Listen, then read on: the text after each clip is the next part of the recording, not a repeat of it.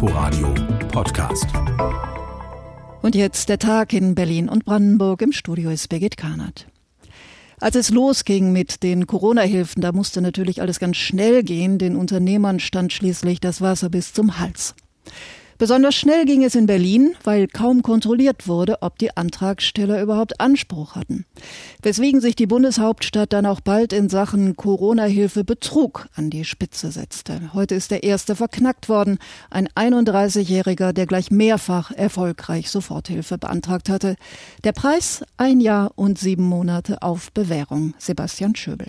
Es war wohl einfach die Gier, die den 31-jährigen Verurteilten zum Subventionsbetrüger machte. Dabei hatte der Geschäftsführer einer Reinigungsfirma wohl sogar Anspruch auf gut 5000 Euro Corona-Soforthilfe, so wie etliche andere Unternehmer auch.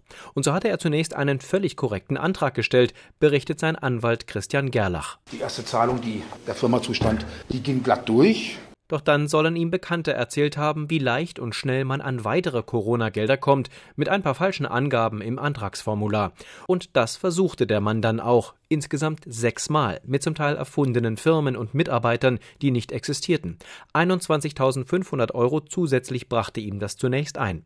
Hätte die Investitionsbank Berlin, so wie es in anderen Bundesländern praktiziert wurde, schärfere Kontrollen gehabt, zum Beispiel mit dem Postident-Verfahren, dann wäre es so weit gar nicht gekommen, so Verteidiger Gerlach. Weil die Gefahr, nämlich persönlich aufzufliegen, und zwar in kürzester Zeit, die wäre zu groß gewesen. Am letzten Verhandlungstag hatte allerdings ein Experte der Investitionsbank noch erklärt, warum genau darauf verzichtet wurde. Es musste schnell gehen. Etliche Firmen hätten in der Corona-Krise vor dem ausgestanden. Zwischenzeitlich habe man tausende Anträge pro Stunde bearbeiten müssen. An den Telefonhotlines sei die Panik vieler Antragsteller spürbar gewesen.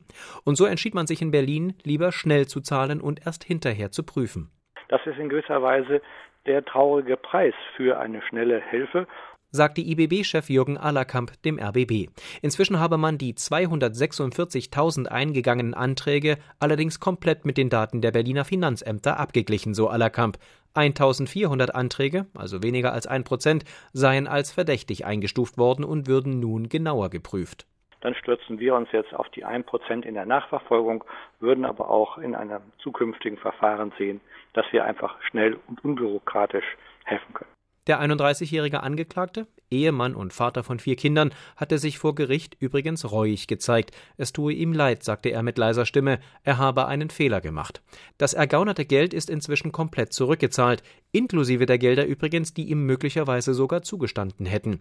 Nun muss er zusätzlich auch noch 2000 Euro Geldstrafe zahlen. Dass er zuvor bereits zehn Wochen in Untersuchungshaft saß, das habe wohl Eindruck gemacht, so die Richterin. Dennoch sei sein Verhalten unsozial gewesen, vor allem den Unternehmerinnen und Unternehmern gegenüber, die die Corona-Hilfe dringend benötigt haben. RBB-Reporter Sebastian Schöbel. Verhandeln hilft ganz offenbar. Ursprünglich wollte der angeschlagene Karstadt Kaufhof-Konzern bundesweit 62 Filialen schließen und nun sind es noch 50. Und eine davon steht im Ringcenter in Berlin-Lichtenberg und bleibt da auch stehen, hat die Gewerkschaft Verdi dem RBB bestätigt. Ute Schumacher. Der Gesamtbetriebsratsvorsitzende von Galeria Karstadt Kaufhof nennt Lichtenberg als einen von insgesamt sechs Kaufhausfilialen bundesweit, bei denen die Schließung jetzt vom Tisch sei. Weil die Vermieter der Warenhäuser mit der Miete runtergegangen sind, könnten neben Lichtenberg Bielefeld, Leonberg, Nürnberg-Langwasser, Singen und Hamburg-Alstertal weitermachen, sagt der Gesamtpersonalratsvorsitzende. In Berlin und Brandenburg stünden damit noch fünf Filialen vor dem Aus, nämlich die Häuser in Charlottenburg, Tempelhof, Hohenschönhausen, Tegel und Wedding. Berlins regierender Bürgermeister und die Wirtschaftssenatorin hoffen nun auf weitere positive Ergebnisse ihrer Gespräche. Dem RBB sagten sie, sie seien vorsichtig optimistisch. RBB-Reporterin Ute Schumacher. Bei Tesla in Grünheide läuft es im Großen und Ganzen rund. Der Wald ist gerodet und überhaupt darf der E-Autobauer auch ohne endgültige Baugenehmigung schon so einiges machen, auf eigene Gefahr sozusagen. Aber nun hat der Wasserverband Strausberg-Erkner WSE Sand ins Getriebe gestreut und die Pläne für die Wasserversorgung der Gigafactory vorerst gestoppt. Das geht aus einem internen Schreiben des Verbandes hervor. Unser Reporter Philipp Barnsdorf durfte es lesen. In dem Schreiben geht es um zwei Probleme.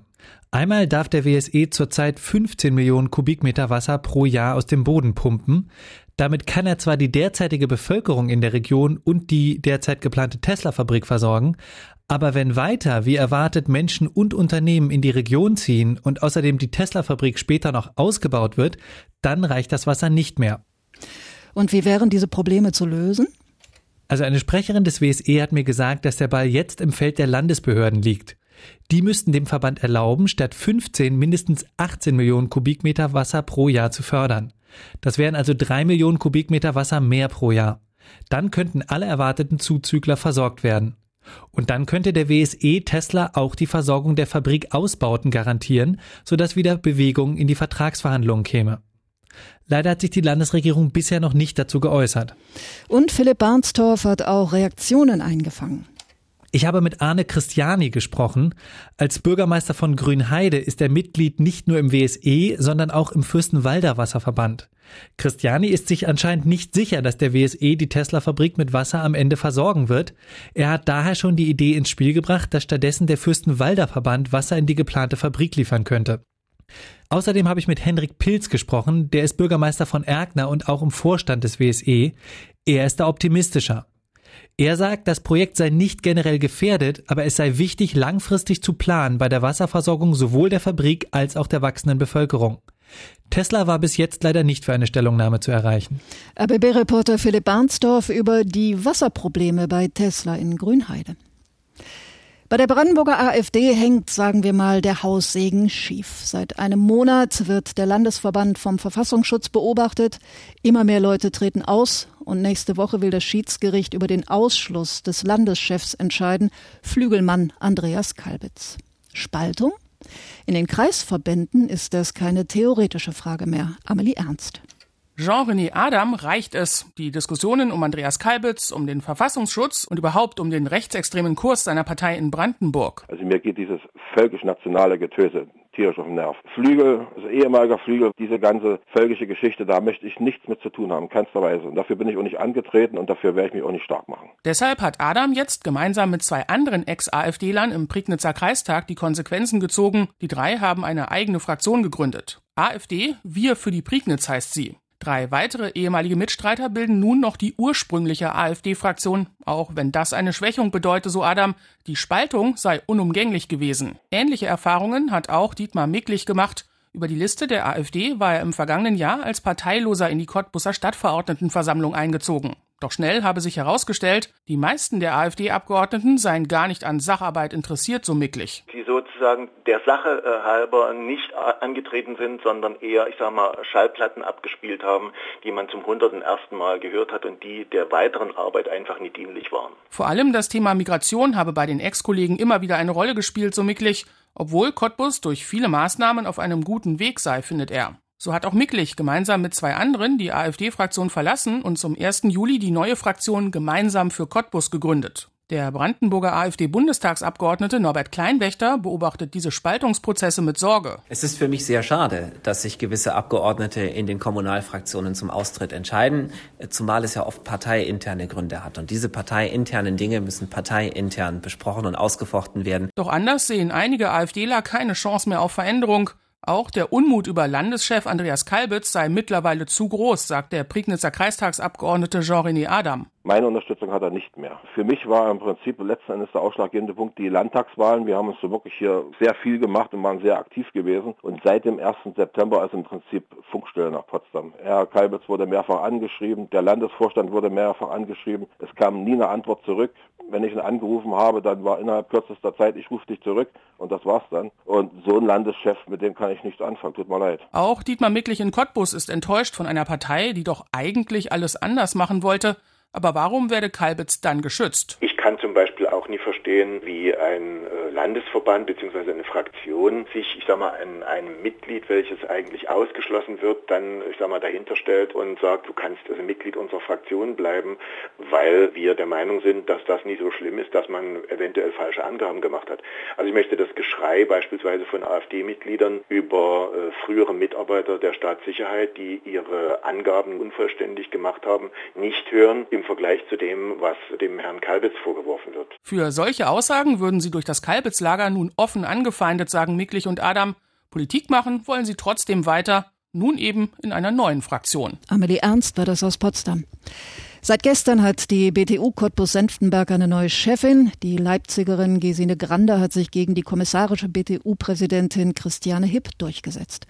Im Amt ist sie noch nicht. Wissenschaftsministerin Manja Schöle muss sie noch offiziell ernennen.